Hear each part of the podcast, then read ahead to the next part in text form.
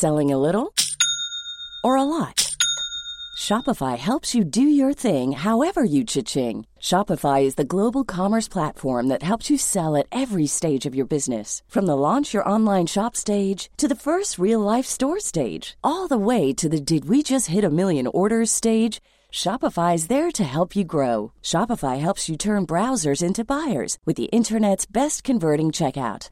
36% better on average compared to other leading commerce platforms because businesses that grow grow with Shopify. Get a $1 per month trial period at shopify.com/work. shopify.com/work. Cada noche, los expertos se reúnen para debatir los temas que hacen historia en una mesa de análisis distinta. Aquí las entrevistas con los personajes y líderes de opinión, junto al análisis profundo de los temas trascendentes. Alfredo Ceja conduce un programa de Frente en Jalisco por el 100.3 de FM. Iniciamos. Hola, ¿qué tal? Muy buenas noches. Bienvenidos a una emisión más de De Frente en Jalisco, aquí en Heraldo Radio Jalisco. Hoy viernes 5 de mayo quiero agradecer como todos los días en los controles técnicos a Antonio Luna y a Ramón Luna, en la producción y redacción de este espacio a Ricardo Gómez y recordarles nuestro número de WhatsApp para que se comuniquen con nosotros el 3330 1779 66. El día de hoy vamos a tener aquí en entrevista a Osme Sánchez Ortega, él es presidente de la Asociación de Colonos de La Rioja y a Félix Casillas, él es presidente de la asociación también de el corredor López Mateo Sur y Bosque de las Moras, para hablar precisamente sobre toda esta propuesta que dio el gobierno del estado hace algunas semanas para el tema de movilidad en el sur de la ciudad. También en el segundo bloque vamos a tener una entrevista con Roberto de Alba, él es el presidente del Consejo Agropecuario de Jalisco y como cada viernes vamos a escuchar la colaboración de Ana María Vázquez Rodríguez, ella es integrante del Consejo Ciudadano de Seguridad y académica del ITESO. También tendremos el comentario de Raúl Flores, él es presidente de Coparmex Jalisco. Les recordamos que nos pueden escuchar en nuestra página de internet heraldodemexico.com.mx, ahí buscar el apartado radio y encontrarán la emisora de Heraldo Radio Guadalajara. También nos pueden escuchar a través de iHeartRadio en el 100.3 de FM. Y les recordamos nuestras redes sociales para que se comuniquen por esta vía. En Twitter me encuentran como arroba Alfredo y en Facebook me encuentran como Alfredo Ceja. Y también ya tenemos el podcast de De Frente en Jalisco, donde pueden escuchar estas y todas las entrevistas en cualquiera de las plataformas. La entrevista.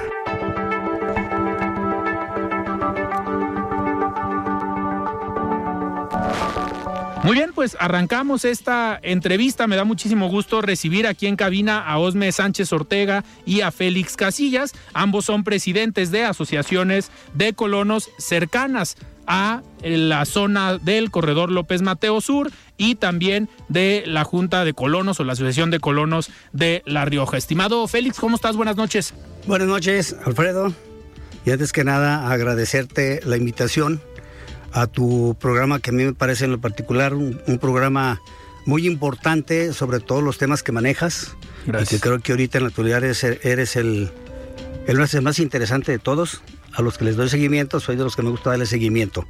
Y sobre todo en este tema tan importante, que ya has presentado tú a algunos personajes de la política donde han hablado de este tema, pero que la realidad lo que estás haciendo tú me parece muy interesante porque los actores principales de esta situación somos los colonos. Sí, los ciudadanos al final, los que sufren todos los días los problemas de movilidad, los que viven para el lado, no nada más de López Mateo, sino para toda la zona sur de la ciudad.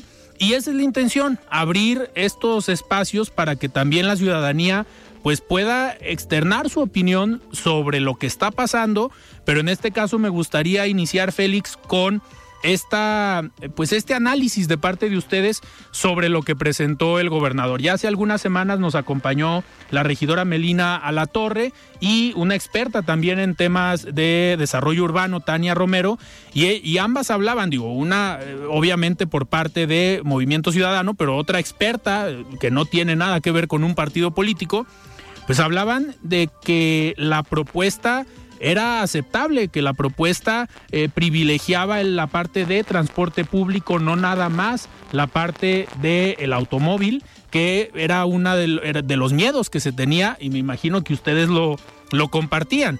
Félix, ¿cómo, ¿cómo vieron ustedes desde las asociaciones de colonos la propuesta que hace gobierno del Estado?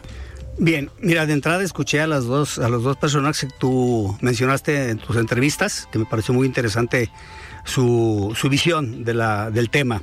El, el, el, proyecto que presentó el, gobernador del estado nos parece sumamente importante porque más inédito, nunca había pasado como esto.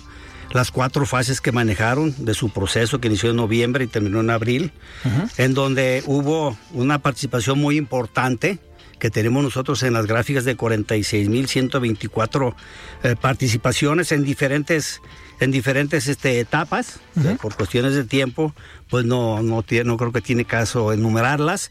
Y luego pues se van a los diferentes, a los seis puntos de los que ellos hablan, ¿sí? Y todo esto nos parece interesante, muy interesante, sobre todo pues por el hecho de que metieron en el tema a los ciudadanos, que somos pues como te digo los actores principales. Estamos en acuerdo total con la propuesta que hace el gobierno del estado en lo que se refiere al transporte público, las ampliaciones de la línea 1 del tren ligero que van por Camino Real con sus túneles y con todo lo que lleva, eh, lo, lo, que están haciendo con la línea 4 de Tlajomulco, el tema de la acupuntura, que para nosotros fue novedoso, que tiene que ver con acciones menores, ¿sí? El tema de los ocelotes que propone Salvador Zamora para la cuestión de ayudar al tema del flujo vial y de la seguridad incluso. ¿Sí? Y el punto que hace tantita mella, tantito ruido, es el punto de la apertura o la interconexión, como lo manejan ellos, de la Mariano, Mariano Otero. ¿Sí? de la impresión Mariano Otero, porque a nosotros nos hace un, tema medio, medio raro, medio complejo, y creo que Dimeplan y, Planeación y Desarrollo no le pasó la información completa al gobernador, puesto que nosotros, en un evento que tuvimos en el Palomar, que estuvo Margarita Sierra, presentamos un proyecto muy claro, muy bien definido, que nos llevó varios meses en investigación, en entrevistas con personajes que tienen que ver con los temas de los primeros pisos, de las ampliaciones, o sea, bien documentado. Eh, el problema, para, para ir acotando, el problema de la ampliación de Mariano Otero. O apertura. O apertura. Como llama más bien. Es que muchos pensamos que Mariano Otero llega hasta periférico y a lo mejor algunos kilómetros adelante hasta la entrada a la primavera. Pero, ¿cómo es el proyecto que proponen? Se entiende que es casi conectar hacia López Mateos, pero pasando por uno o varios fraccionamientos, incluido Bugambilias. ¿Es correcto?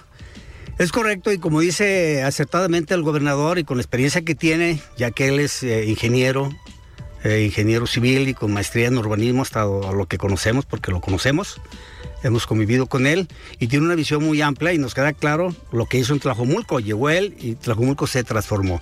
Entonces por eso nos llama la atención de que hagan esa propuesta de esta avenida. Ciertamente está en los planes parciales de desarrollo. Ciertamente en el Palomar existe eh, una avenida que se llama Prolongación Mariano Otero que tiene más de 50 años y como él dice, toda esta, esta avenida se pudo haber hecho hace muchísimos años, pero no se hizo. Antes del fraccionamiento. Así es. Hoy solo quedan cachos por donde poder interconectar. ¿Sí? Y para eso nosotros precisamente presentamos un proyecto para evitar conflictuarnos colonos particulares con el gobierno. Y es ahí donde queremos entrar y aparte recordarles que el tema detonó con el problema del congestionamiento vial. Claro. Y que es a lo que nosotros nos abocamos y queremos recordarles que este tema lo tenemos que solucionar. Y digo, una cosa bien importante, lo primero que hicimos fue investigar el porqué del congestionamiento vial para poder entender y poder nosotros decirles a ustedes el por qué hacemos estas propuestas. Y lo eh, que encontramos, dos cosas muy importantes que son los que ocasionan el conflicto vial o el congestionamiento vial. La primera es el desarrollo urbano desorganizado, que que no es de ahorita, viene, como dice el gobernador, de hace, un montón de años y de muchos gobiernos, ¿sí? Y que a ellos pues les está tocando corregirlo y que nosotros como colonos hemos estado siempre en la mejor disposición de colaborar para que esto se haga sin que haya habido conflictos y nunca los ha habido. Y el otro punto que nos llamó mucho la atención es la facilidad que hay hoy para adquirir un vehículo. Sí. Vas y quieres comprar un carro y todos te lo venden a, a, crédito, no ha contado. Eso y el que traigas los vehículos chocolates que vienen a la ciudad incrementa el flujo vehicular. Claro. Que eso es lo que provoca el congestionamiento vial y aquí el compañero Osme les va a dar ahorita unos datos para que se den una idea y luego ya les continuamos diciéndoles cómo... ¿Qué proponían ustedes? ¿Qué proponen ustedes? Osme, en el caso de ustedes del fraccionamiento eh, La Rioja, pues obviamente el fraccionamiento está pues casi al final. A ustedes son a los que más les toca este congestionamiento vial, este tráfico, que me imagino que hay horas en las que hacen hora y media, dos horas para llegar al fraccionamiento si van de Plaza del Sol, por ejemplo. En este sentido, antes se pensaba en la ciudad y principalmente en López Mateos que había horas pico. Pero ahorita ya no podemos determinar cuál es la hora pico porque al final pues a cualquier hora puede haber tráfico. No sé, en este análisis del flujo vehicular que tienen eh, ustedes, pues cómo, eh, uno, cómo lo analizaron y dos, pues a qué conclusiones llegan. ¿Es el flujo vehicular el principal problema?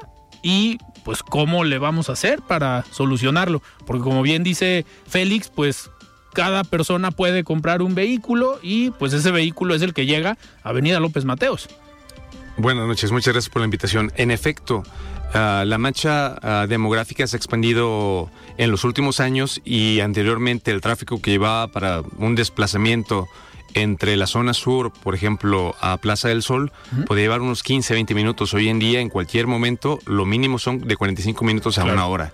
Antes podíamos hablar que tan solo en las mañanas había congestionamiento vial y hoy, en cualquier momento del día en el que salgas, te vas a encontrar con el tráfico que no cesa.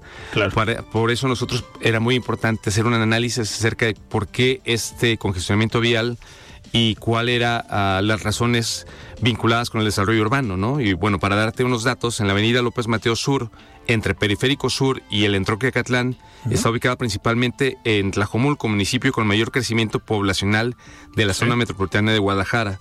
Solo el Palomar a las Cuatas hay unos 49.777 casas habitadas por 114.911 personas, de acuerdo con la Dirección de Censos y Estadísticas del municipio mientras que en todo Tlajumulco hay alrededor de 549.442 habitantes, según el Instituto Nacional de Geografía y Estadística, INEGI, lo que significa que al menos 9 de cada 100 pobladores del municipio viven en el corredor López Mateo Sur, imagínate tú. El crecimiento de la zona está dado por el desarrollo del modelo urbano de fraccionamientos o cotos, que si bien gestionan internamente la vivienda y la convivencia y la sustentabilidad con su entorno, en el caso de la movilidad, afrontan un gran reto, dado que invariablemente se integra una sola vialidad para transitar al centro de la ciudad, convirtiendo a la avenida López Mateo Sur en un reto en horas pico y fuera de horas pico por la cantidad de automóviles que se desplazan a sus labores diarias.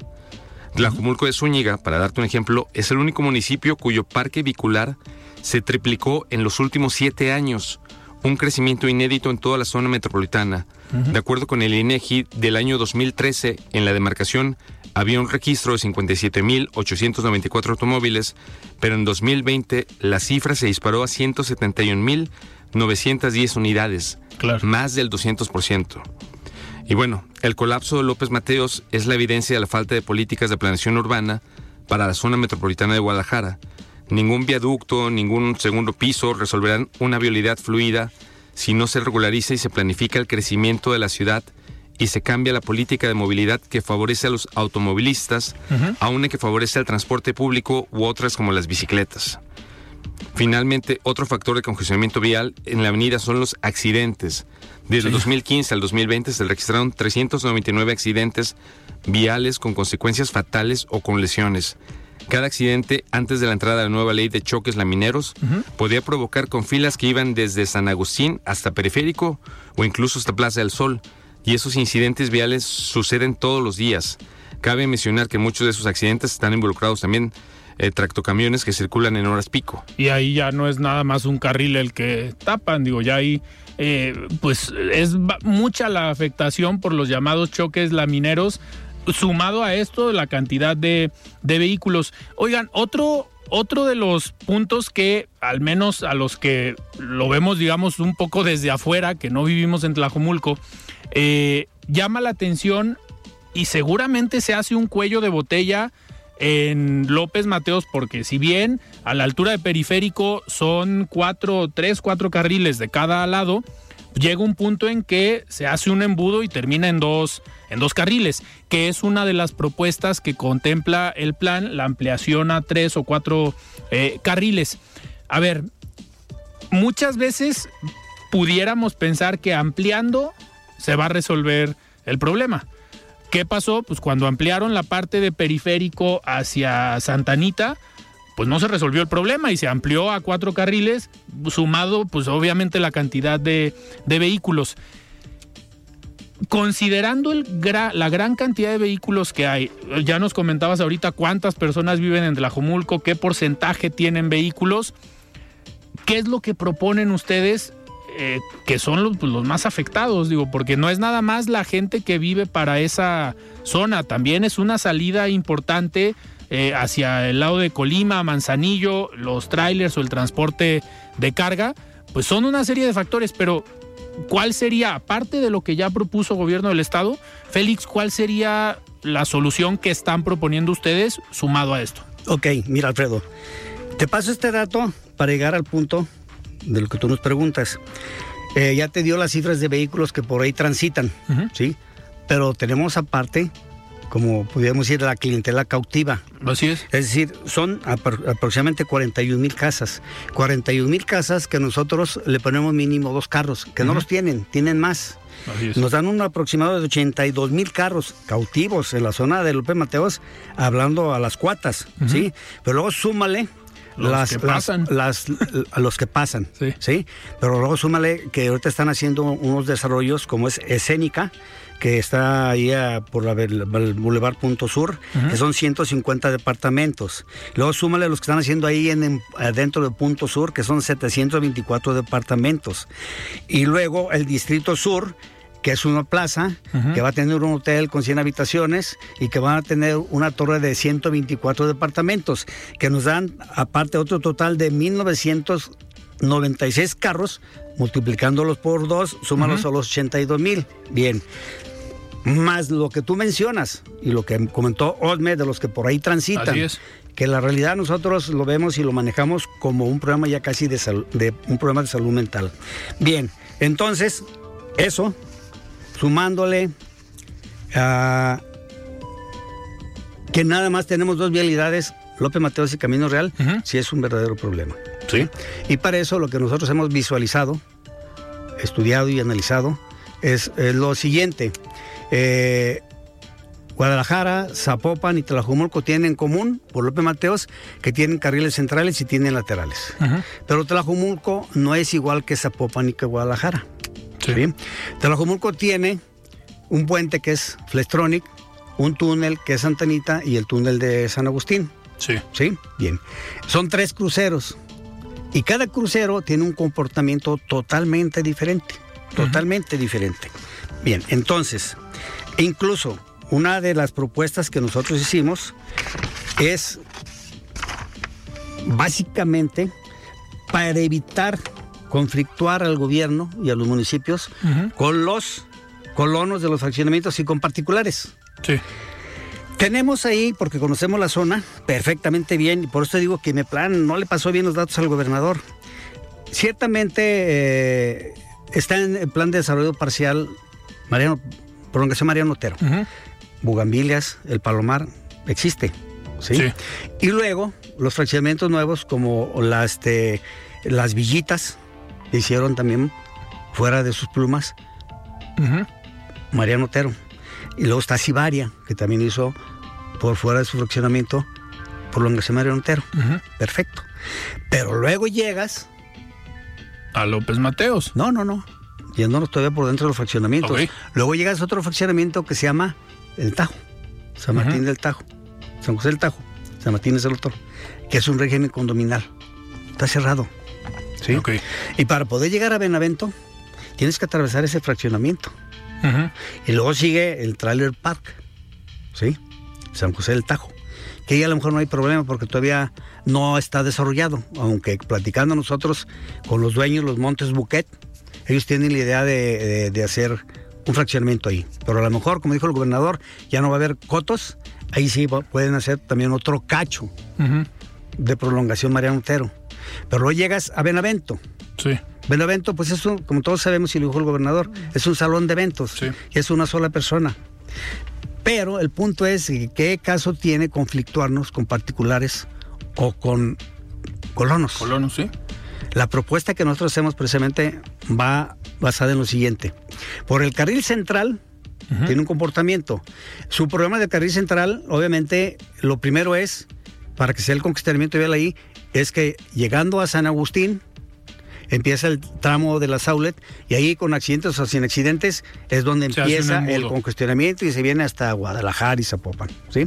Entonces, atinadamente el gobernador, que eso lo en ocasión lo platicamos con Salvador Zamora, que ve necesidad de ampliar los carriles de, de San Agustín a la Saulet, Sí. que incluso yo le decía, pues se ocupa hasta el 40, como dijo el gobernador, porque estás creciendo la ciudad, pero para que no lo dejen hasta las cuatas, como es la propuesta del gobernador, hasta las cuatas, y que nos parece a nosotros muy Razonable. aceptable, porque nos va a ayudar a que haya, a que Flujo. mejore el flujo vehicular y se evite el congestionamiento. Habiendo flujo, no hay congestionamiento.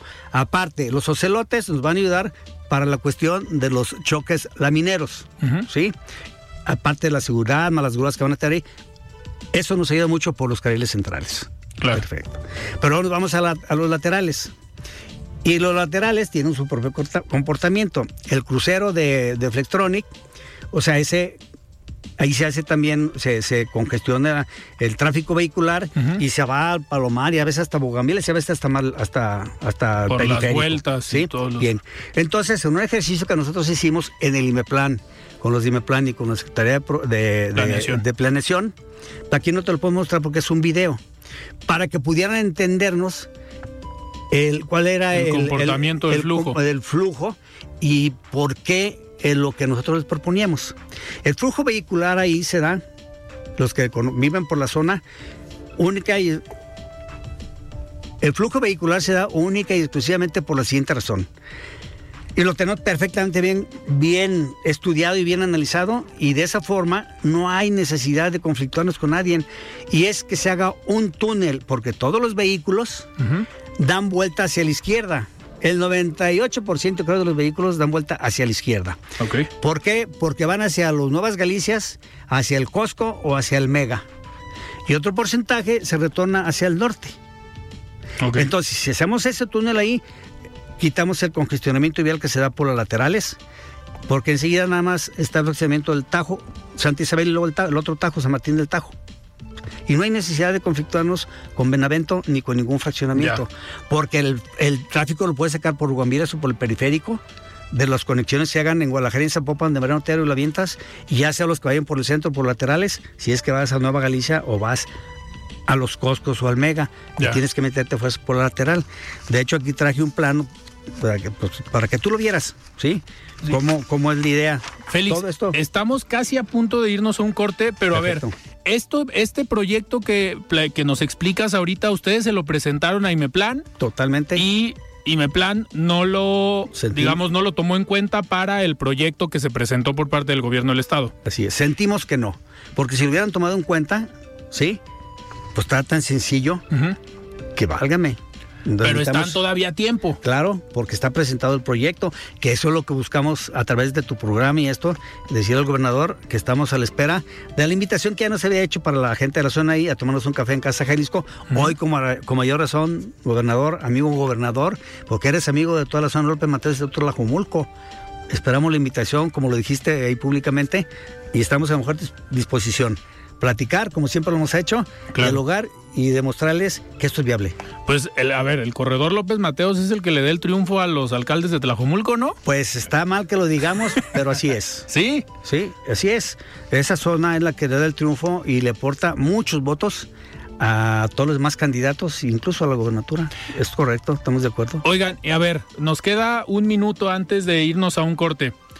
Si no los consideran en el proyecto, al menos estas propuestas, ¿estarían ustedes pensando como asociaciones de colonos, pues a ver, tomar otras medidas? Lo hemos visto en algunas otras zonas de manifestarse, hasta bloquear alguna calle. ¿Estarían, digo, ojalá y no tengan que llegar a ese escenario?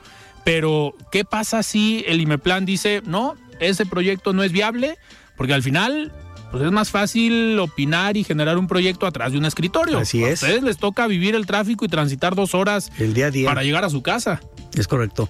En ese sentido, Alfredo, quiero decirte con toda certeza que viendo al gobernador, el gobernador va a entender perfectamente bien la propuesta que estamos haciendo y creemos que no hay necesidad, como nunca la ha habido, desde que inició todo esto, más que en Punto Sur, que los de otro partido quisieron evitar que se hiciera ese túnel, que es algo parecido al de Punto Sur, así de fácil. Ya. Es lo mismo. Y, Y al final, digo, ni te das cuenta todos los carros que se meten para ese lado. Así es. Claro. Es lo mismo. Muy bien.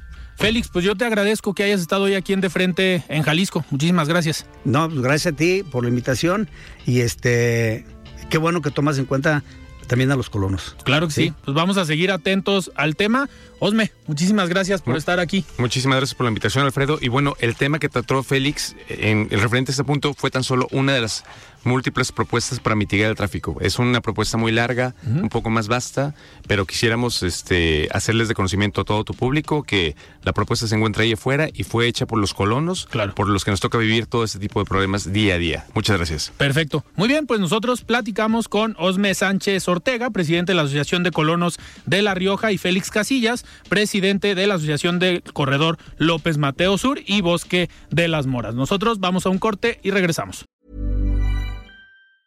Tired of ads barging into your favorite news podcasts?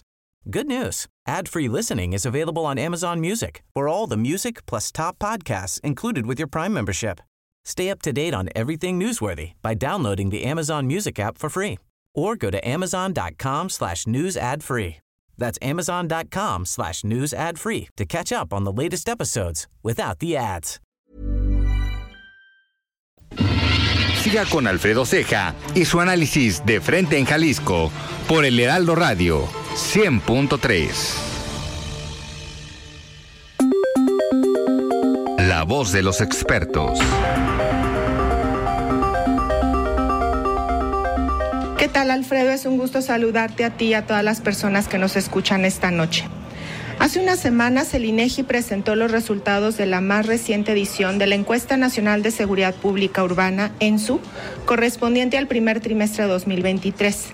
El objetivo de la encuesta es obtener información para conocer la percepción de la ciudadanía sobre la seguridad pública y además que esta información pueda proporcionar elementos para la toma de decisiones de política, de política pública en la materia. Cuenta ya con 38 ediciones y proporciona con ello información continua y comparable, pero también atractiva por su levantamiento trimestral, lo que facilita resultados periódicos amplios, integrales y oportunos. Para esta edición, la muestra nacional fue de 27.250 viviendas en 75 ciudades de las 32 entidades federativas del país. Entre los principales resultados se observa que 62.1% de la población de 18 años y más que fue encuestada consideró que es inseguro vivir en su ciudad y mantiene a los cajeros automáticos en la vía pública, el transporte público, el banco y las calles de uso habitual como algunos de los espacios en los que esta sensación de inseguridad es más frecuente. En consecuencia, el 51.4% de las personas encuestadas dijo haber dejado de llevar cosas de valor por temor a sufrir algún delito. El 45.6% ya no camina en los alrededores de su vivienda después de las 8 de la noche y el 27.9% tuvo que modificar sus rutinas relacionadas a visitar parientes o amistades. Este cambio de prácticas es claro indicativo que el sentimiento de inseguridad repercute directamente en la calidad de vida de la ciudadanía, impactando sus hábitos y limitando su libertad. Además, lo presentado es de especial relevancia porque a pesar de que el sentimiento de inseguridad recogido remite al plano subjetivo, su cuantificación es necesaria en tanto que su atención o desatención puede incrementar o disminuir la confianza en autoridades y por consiguiente impactar la participación ciudadana.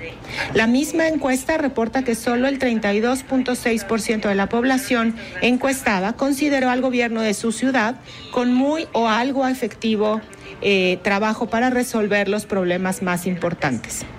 Junto con eso, el 50.9% respondió que puede confiar en el presidente de la República, mientras que en la persona que gobierna su estado solo confía el 31.8% y en quien gobierna su ciudad el 29.2% de los encuestados.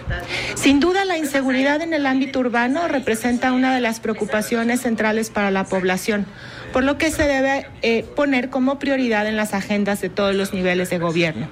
La violencia lleva consigo el deterioro de nuestras relaciones y nuestras vidas. La medición puntual, continua, confiable de las experiencias de vida y de seguridad, así como su comunicación oportuna, son fundamentales para que esas agendas sean relevantes y para que la ciudadanía sea consciente de su impacto en el bienestar individual y colectivo. Gracias por su atención. Soy Ana María Vázquez. Buen fin de semana. Muy bien, estamos de regreso aquí en De Frente en Jalisco y me da muchísimo gusto recibir aquí en cabina a Roberto de Alba, presidente del Consejo Agropecuario de Jalisco. Estimado Roberto, ¿cómo estás? Buenas noches. Buenas noches, Alfredo. Muchas gracias por la invitación. Roberto, a ver, me tocó estar y agradezco la invitación a una reunión, desayuno que tuviste el miércoles junto con la Cámara de la Industria Alimenticia en la que tuvo eh, pues presencia el secretario de Agricultura, Víctor Villalobos, aquí en Jalisco, pero fue una convocatoria bastante plural, bastante fuerte, creo yo, de diferentes partidos políticos, de diferentes eh, agrupaciones empresariales, ejidatarios, productores. Eh, ¿Cuál fue la intención de este encuentro con el secretario? Bueno, desde hace varios meses venimos trabajando en consolidar una gran alianza agroalimentaria en nuestro estado.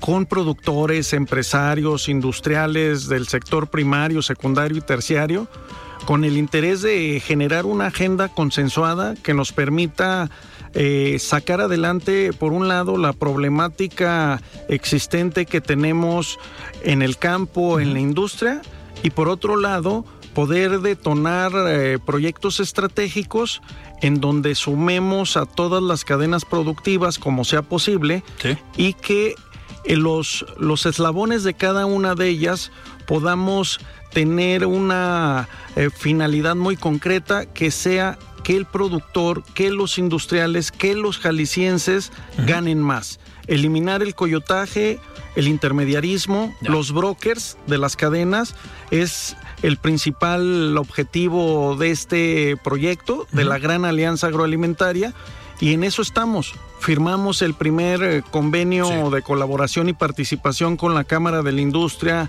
Alimenticia. Estuvo presente el coordinador del Consejo de Cámaras Industriales, César Castro, como testigo eh, de honor.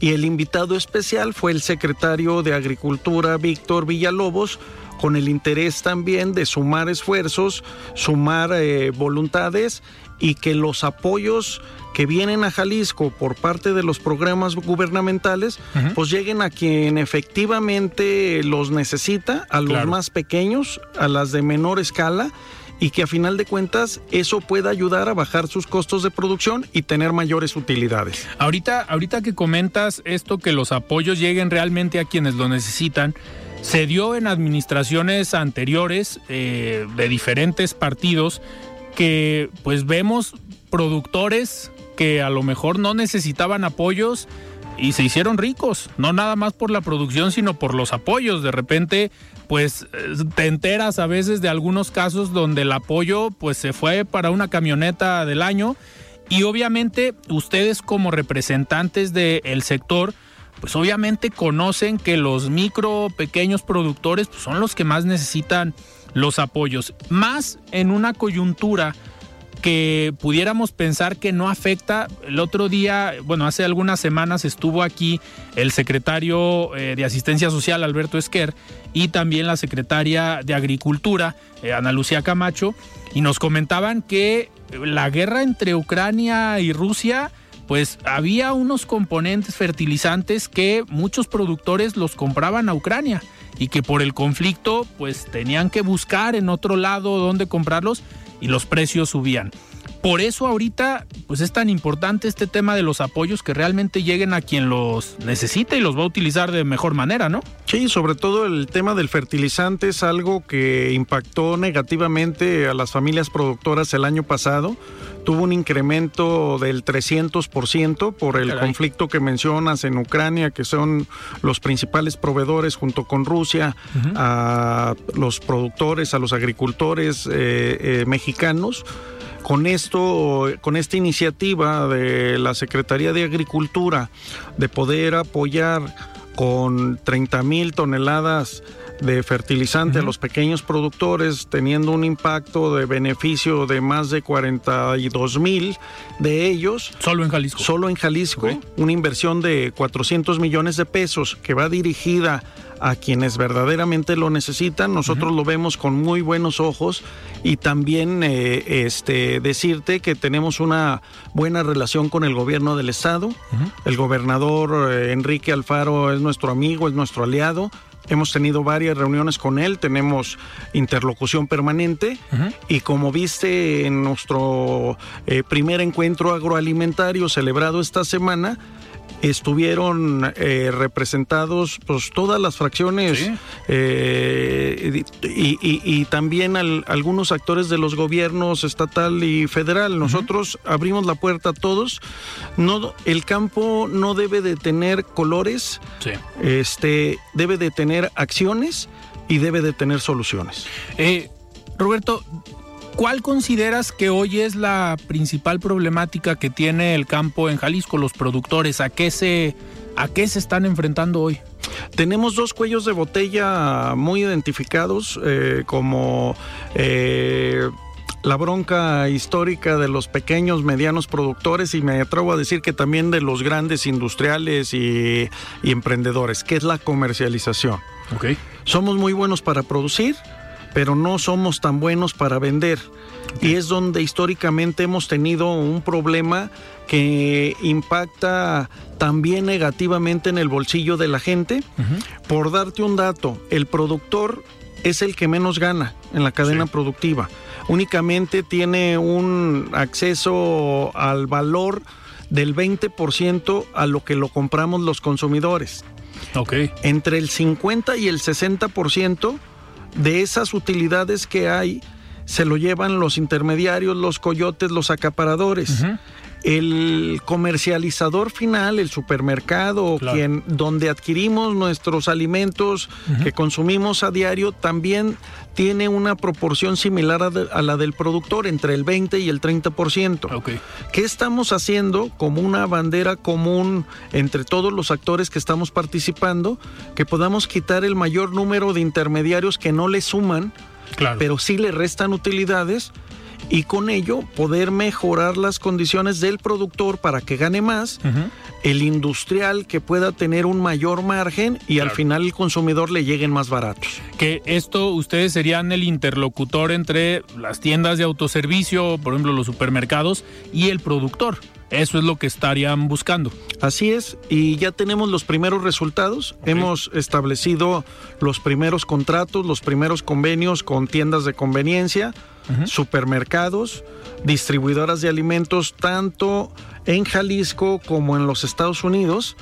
Ya arrancamos las exportaciones a un par de supermercados en la Unión Americana y estamos por arrancar un programa denominado Jaliscool, lo más cool de Jalisco, para tener un anaquel bajo esta nomenclatura que le permita al pequeño y mediano productor industrial empresario tener sus productos exhibidos en un espacio preferencial, de vista preferencial, eh, para que todas las personas que puedan entrar a esas tiendas puedan ver el anaquel puedan degustar, puedan conocer y al finalmente y, finalmente pues impulsar una nueva camada de empresarios industriales de productores acompañados con valor agregado y comercialización directa libre de coyotaje para que pueda tener una este, expectativa comercial cierta que pueda darle mejores condiciones y mejores utilidades. Esto, este proyecto de Jaliscool es enfocado a Estados Unidos o también lo veremos aquí en territorio nacional? En territorio nacional. Estaremos arrancando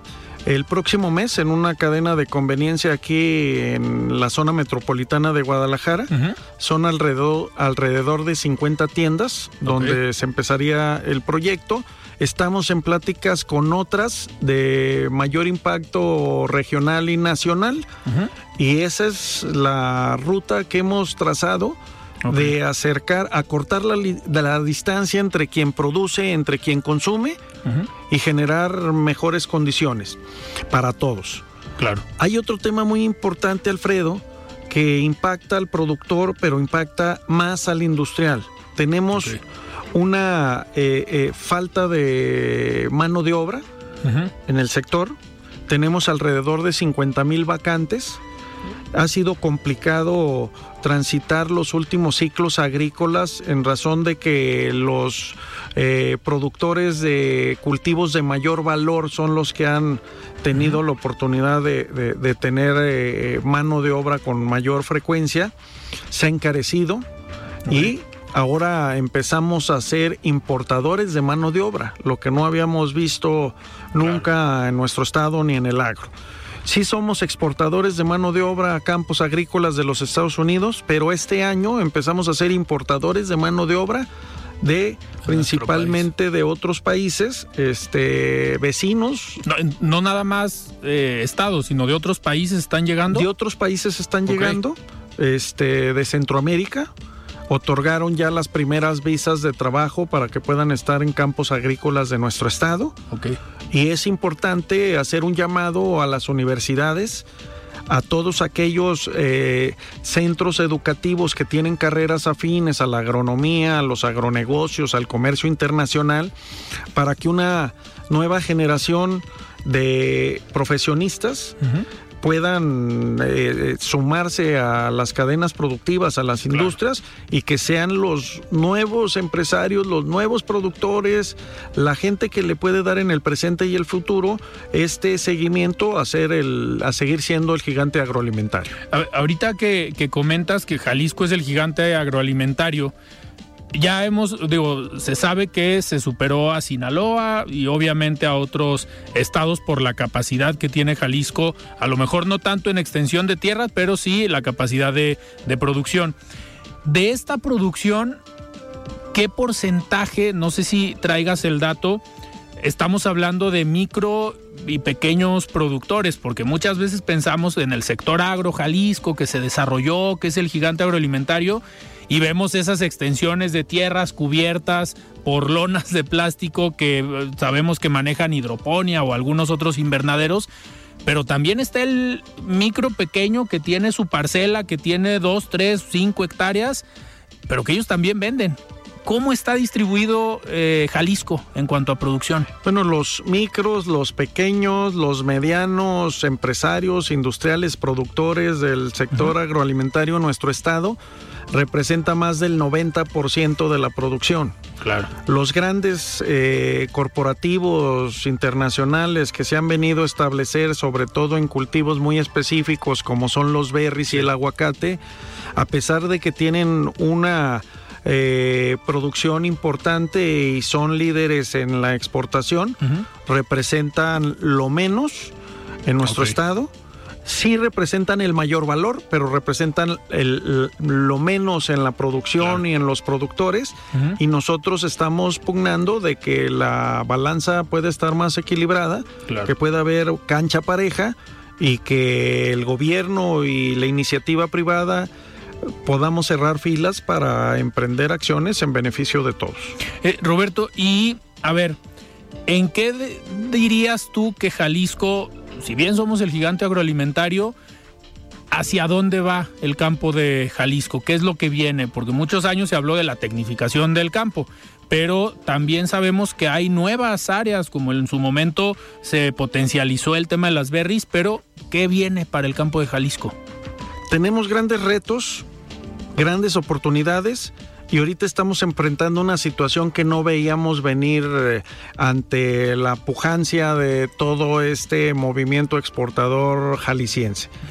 El aguacate que el año pasado y los 10 años anteriores tuvo una gran utilidad para quien los producen, quienes los comercializan nos hemos encontrado con una alta competencia en nuestro principal mercado que son los Estados Unidos, eh, países como Perú, como Colombia, hoy Ecuador han hecho una labor importante de llevar empresas tractoras a dichos países para que puedan producir una alta gama de productos que estamos nosotros produciendo también acá. Y este año, la primera cosecha que sale gracias a la eh, este a la apertura del mercado, para que el aguacate de Jalisco pueda estar en Estados Unidos, nos encontramos que se cayó de manera muy importante el precio.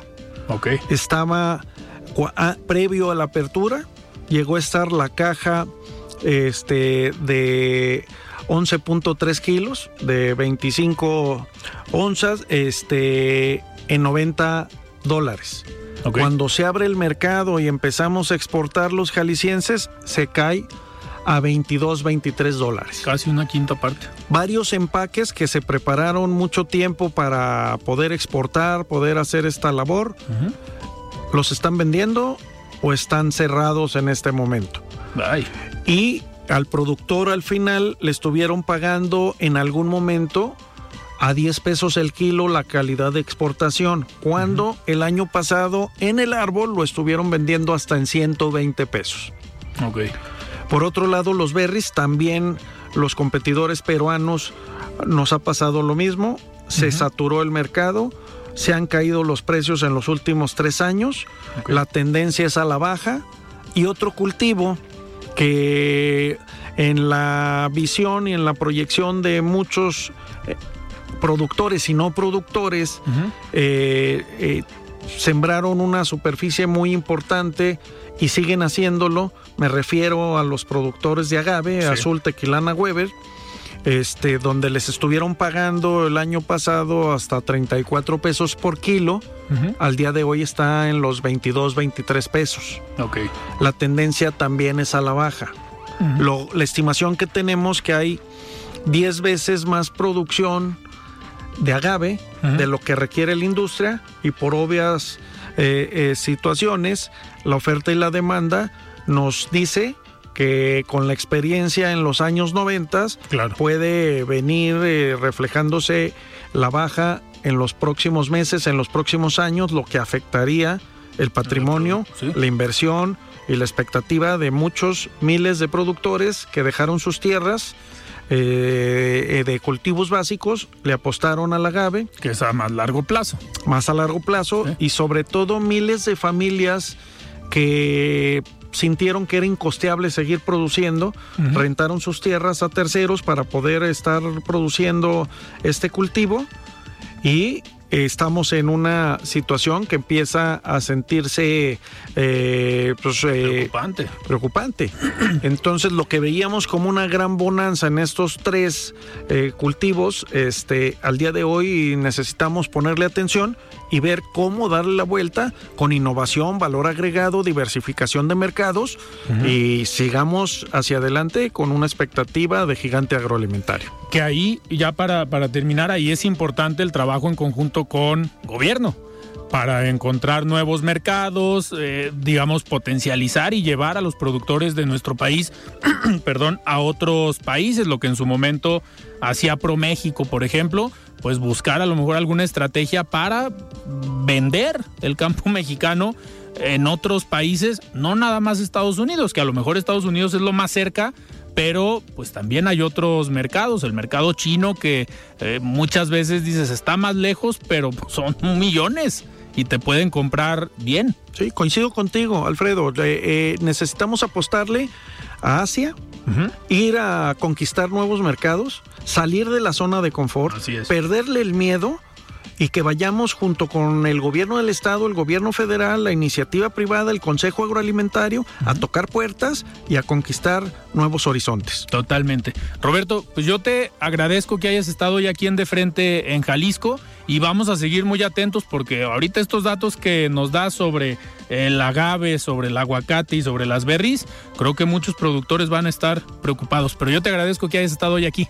Al contrario, muchas gracias y estamos a tus órdenes. Perfecto, pues nosotros platicamos con Roberto de Alba, el presidente del Consejo Agropecuario de Jalisco. Vamos a escuchar el comentario de Raúl Flores, el presidente de Coparmex Jalisco. Estimado Raúl, ¿cómo estás? Buenas noches. La voz de los expertos. ¿Qué tal, Alfredo? Buenas noches. Un saludo a todo tu auditorio. Pues el pasado 30 de abril cerró el segundo periodo ordinario de sesiones del Congreso de la Unión. Periodo que tuvo un sello distintivo, aunque ya diría casi ni tanto. Y me refiero a la continua cerrazón y poca apertura para el diálogo, limitados espacios de parlamento abierto y un total atropello al debido proceso legislativo siendo este último un tema preocupante debido a que da pie a acciones de inconstitucionalidad en donde la independencia de la Corte será fundamental. El ejemplo más claro de todas estas situaciones lo vimos en la última sesión del, del periodo en donde de forma arbitraria, sin un análisis y una discusión sensata, se hicieron más de 20 ajustes en leyes que tendrán implicaciones negativas al desarrollo del país, así como a las condiciones de vida de las y los ciudadanos. Entre las modificaciones destacan las siguientes. La desaparición del INSABI, la extinción de financiera rural, las nuevas disposiciones en materia de licitaciones públicas, la seguridad en la aviación civil, y las reformas que extinguieron al CONACIT, organismo que promueve la investigación y la innovación, temas que tanto necesita nuestro país. En los últimos días fuimos testigos del profundo desaseo con el que el Congreso aprobó leyes en nuestro país. Aunque esto no está perdido, recordemos que existe la división de poderes y confiamos en que la Suprema Corte de Justicia de la Nación revise lo aprobado por el Poder Legislativo y eche abajo, pues claro, cualquier cambio que no sume al desarrollo y a la calidad de vida de nuestros compatriotas. México no puede ni debe ser presa de grupos políticos y sus intereses. Es necesario que el Poder Judicial resuelva cualquier controversia por el bien mayor de nuestro país. Alfredo, agradezco la oportunidad de tener este diálogo con todas las personas que nos escuchan. En mis redes sociales continuamente comparto los posicionamientos de Coparmex Jalisco en temas como este y todos aquellos que afectan a las empresas y sus colaboradores.